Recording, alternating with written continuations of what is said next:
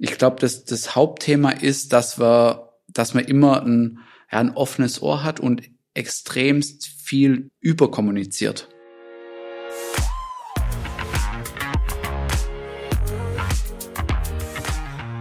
Willkommen bei der Extrameile, dem Podcast für Macher und Vordenker, die aktiv daran arbeiten, ihre Vision Wirklichkeit werden zu lassen und dabei Grenzen überwinden. Zu Gast habe ich heute Marc Elser, den Country Manager von dem Fintech IBAN First. Willkommen bei der Extrameile. Grüß dich, schön hier zu sein. Marc, vielleicht ähm, für den Anfang stell dich doch mal ganz kurz vor und was du bei IBAN First machst. Ja, also Marc Elser, ich verantworte jetzt seit über zwei Jahren ähm, ja, die Deutschlandaktivitäten von IBAN First und bin damit äh, ja, verantwortlich für das komplette Geschäft, was wir hier mit äh, deutschen Kunden in Deutschland vorantreiben. Super. Ähm, wir hatten ja auch eingangs schon gesprochen.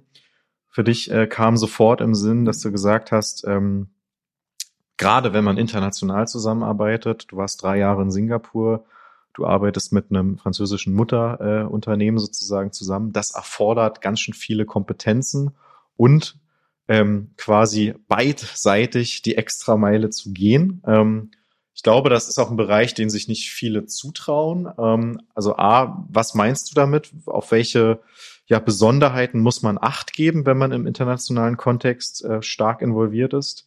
Und warum reizt dich das persönlich eigentlich auch? Hm.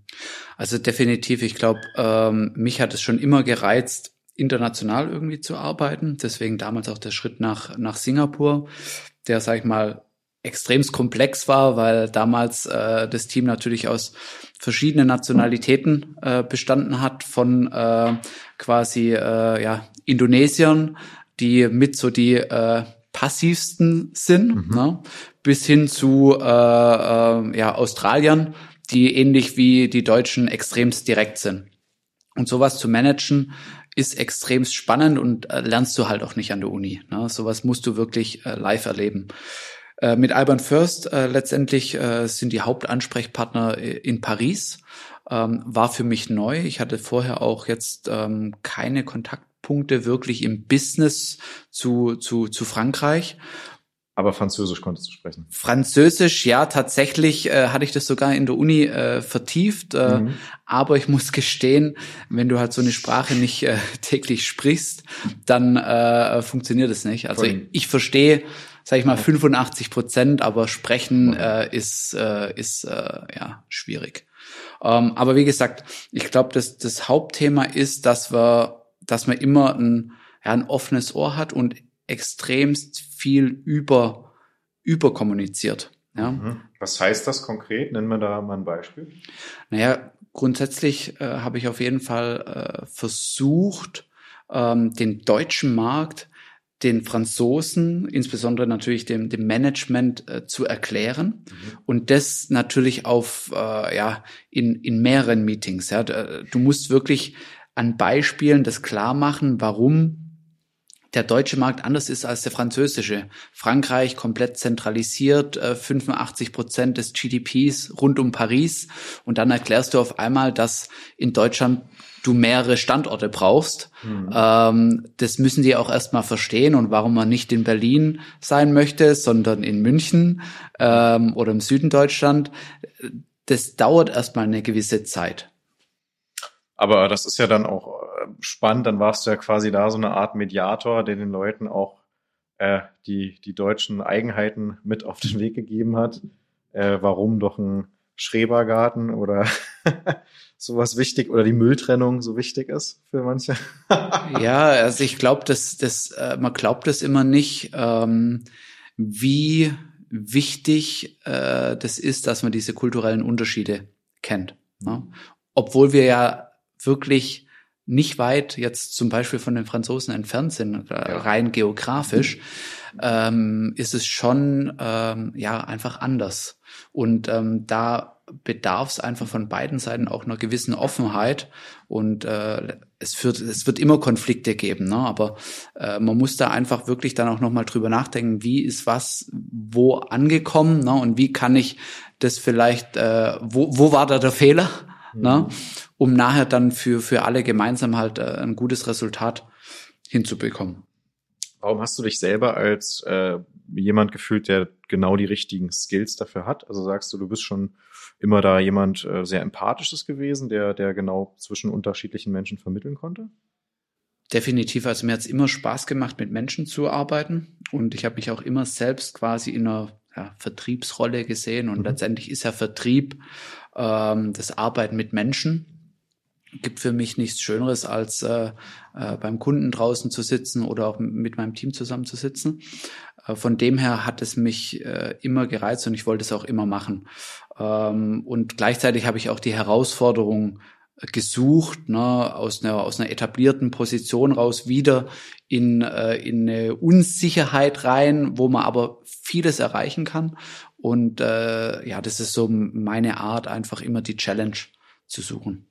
Sehr gut. Also das ist sicherlich ein, ein Mantra, ein Narrativ von vielen erfolgreichen Menschen, dass sie gerne Herausforderungen überwinden. Äh, vielleicht auch da zum Kontext, du warst 16 Jahre bei einer Bank, insofern, das war ja schon ein großer Cut. Es geht natürlich um Finanzen.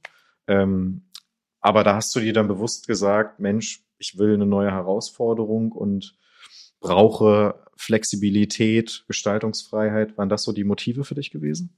Ja, definitiv einfach das Thema ähm, Wachstum war mir ganz wichtig. Mhm. Na, also diese, diese, sag ich mal, Angreiferposition versus die defensive Position. David und Goliath. genau, die liegt mir einfach mehr. Ähm, ich habe wahnsinnig viel ähm, gelernt in den, in den 16 Jahren, äh, eine extrem tolle Ausbildung auch genossen, von der ich heute noch wahnsinnig profitiere. Würdest du das immer noch genauso machen, wenn du jetzt die Zeit zurückdrehen würdest? Bank?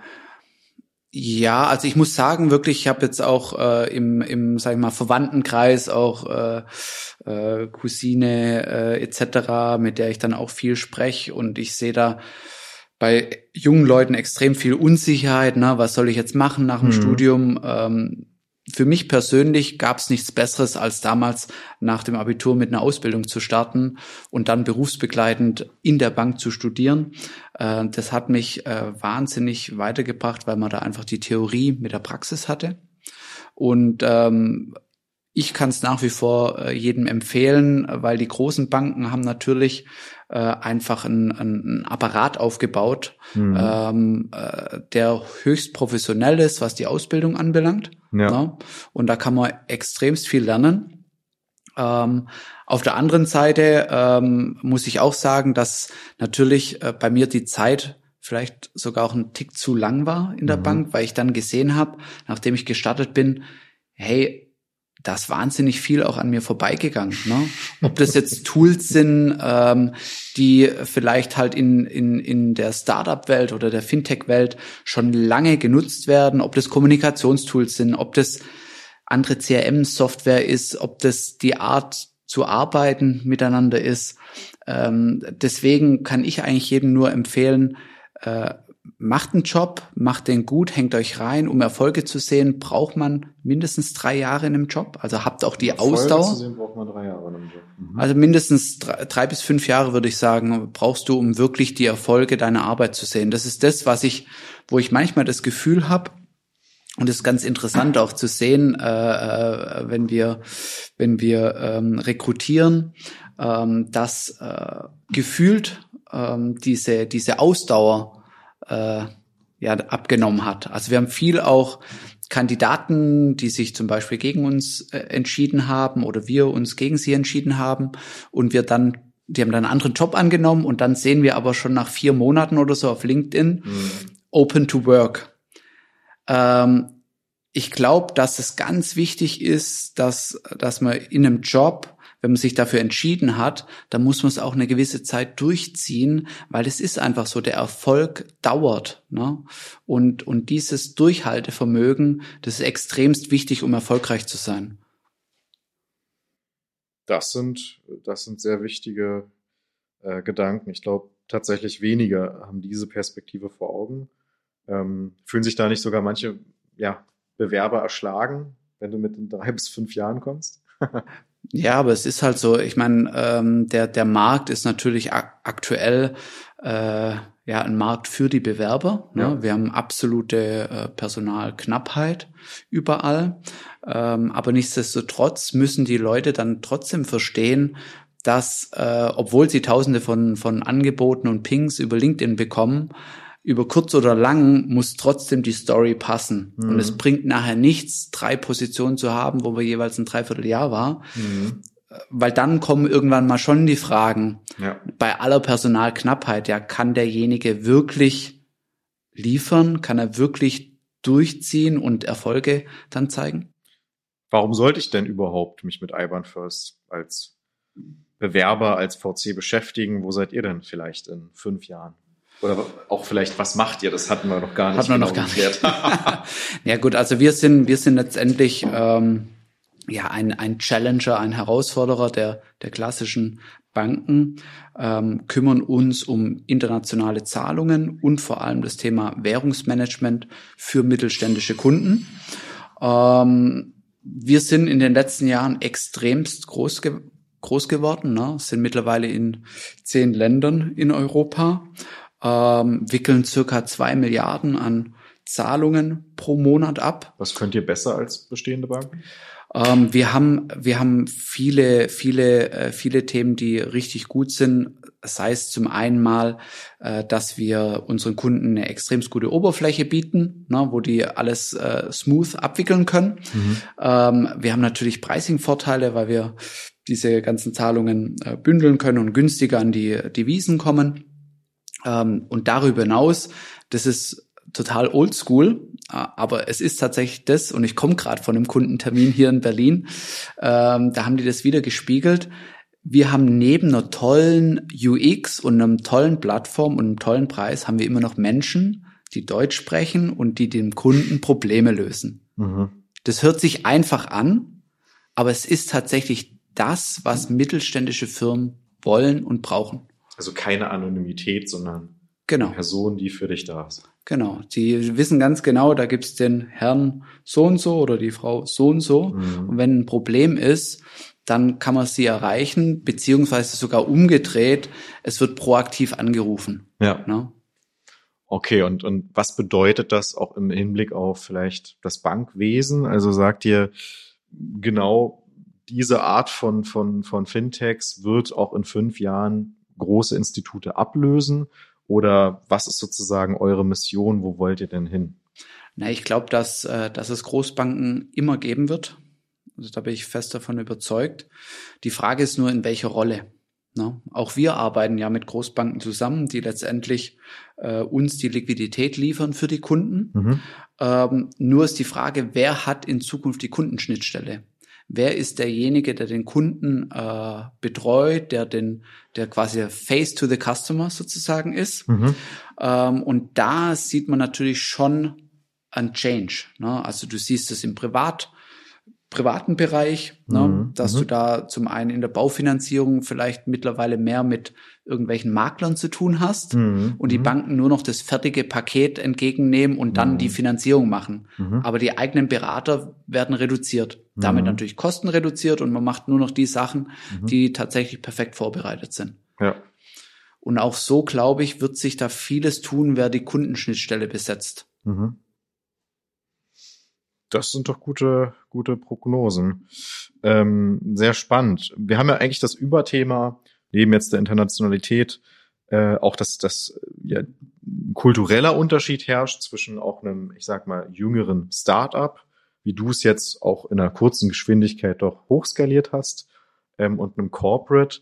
Ähm, was würdest du denn da sagen? Was sind die Vor- und Nachteile im jeweiligen Unternehmen und ähm, ja, mit welchem oder warum gehst du vielleicht auch mit einem Lächeln jetzt tagtäglich ins Geschäft und sagst dir, gut, dass ich so eine Struktur habe?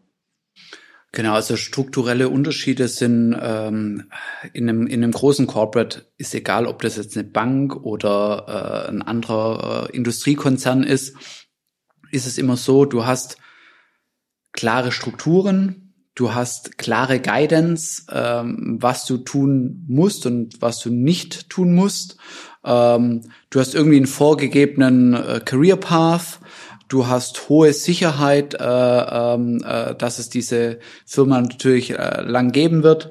Ähm, du hast eine, eine, eine gute, äh, sag ich mal, Standardbezahlung. Das sind alles ähm, Vorteile von von äh, von großen Corporates.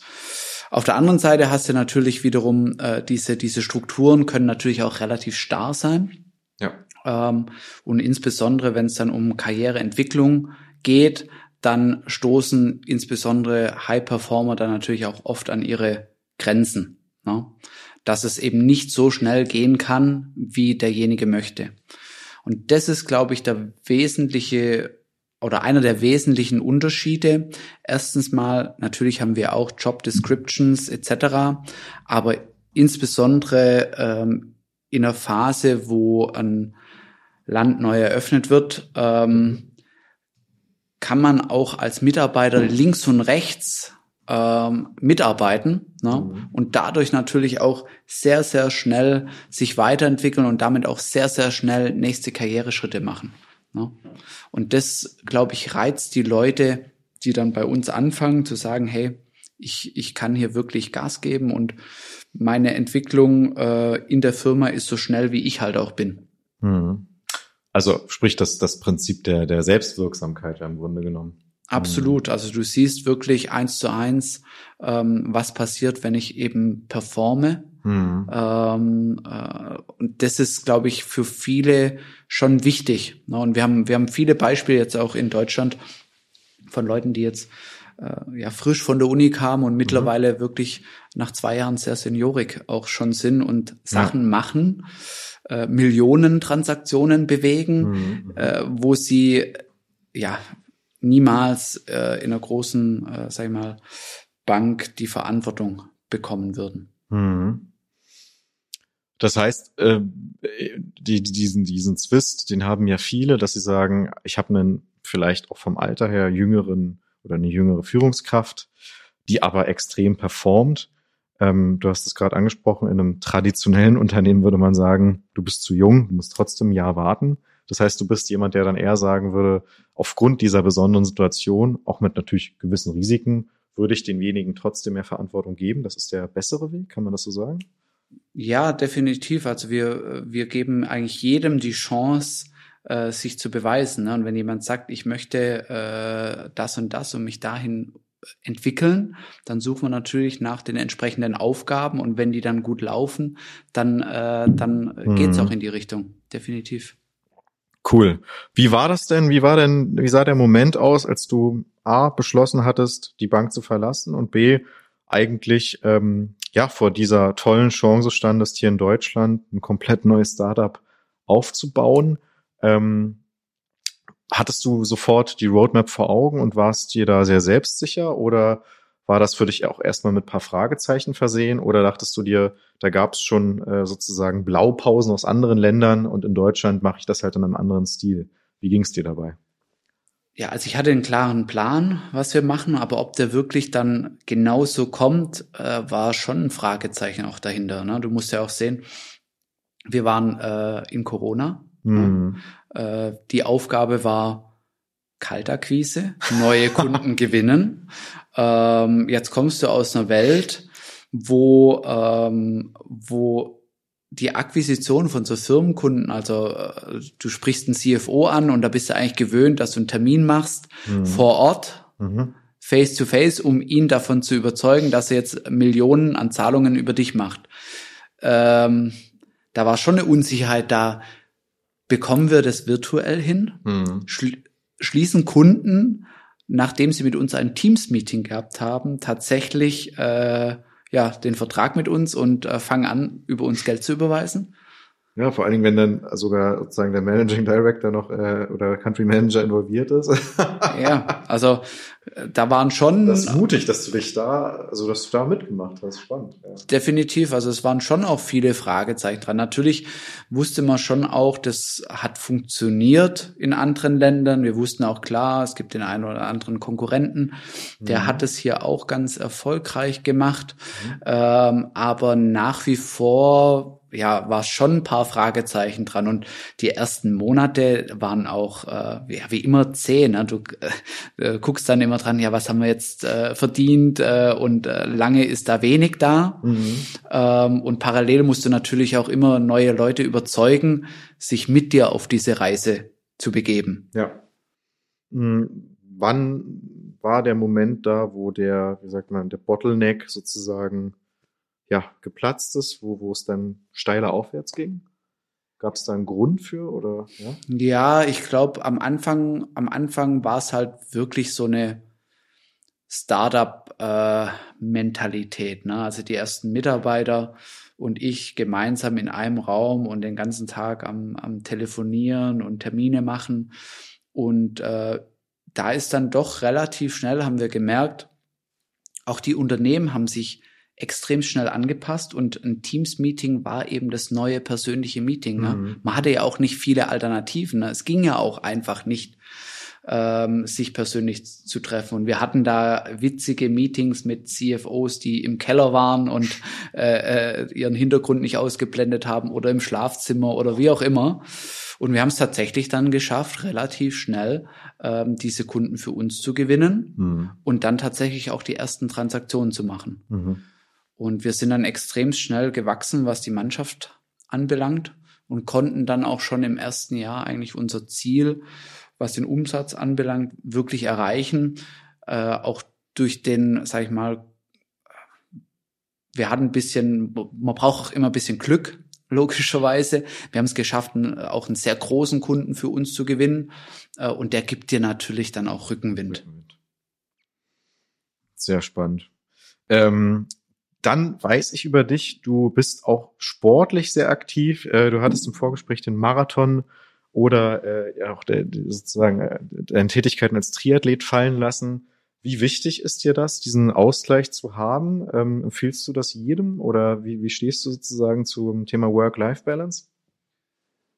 Also ich glaube, da muss jeder für sich irgendwie selber wissen, äh, was er, was er, was er da neben dem Job her macht. Für mich ist es ein extremst wichtiger Ausgleich, der mich auch runterbringt, der aber auf der anderen Seite ja teilweise auch belastend ist, logischerweise, weil äh, äh, es limitiert natürlich auch die Zeit, die du, äh, die du äh, für Familie etc. hast.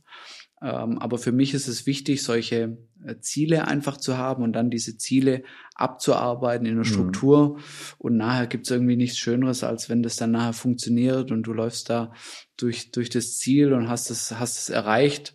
Ähm, ja, und ich muss sagen, es bringt, ähm, es macht dich schon auch fitter irgendwie für den, für den, für den Berufsalltag, muss ich sagen ne, wenn du einfach den Ausgleich hast. Sprich, es gibt da deutliche Parallelen im Business wie auch im Sport. Absolut, absolut. Äh, ich glaube, dass, ähm, dass Leute, die eben äh, ja äh, einen Marathon gelaufen sind oder einen Halbmarathon oder vielleicht auch zehn Kilometer, das kriegst du nur hin, wenn du eine gewisse Struktur dir aufgebaut hast. Ne? Mhm. Und diese Struktur ist natürlich auch hilfreich in deinem beruflichen leben, ne? Da, dass du da auch eine Struktur hast für deinen Arbeitsalltag, dass du dieses, dieses unmögliche äh, Ziel wieder in kleine Sachen runterbrichst und mhm. die einfach Schritt für Schritt angehst und am Ende steht dann der Erfolg. Ne?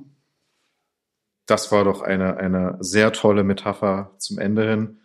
Lieber Marc, ich danke dir ganz herzlich für deine Zeit, für deine Worte und äh, wir werden IBAN First weiter beobachten. Sehr gerne. Vielen Dank.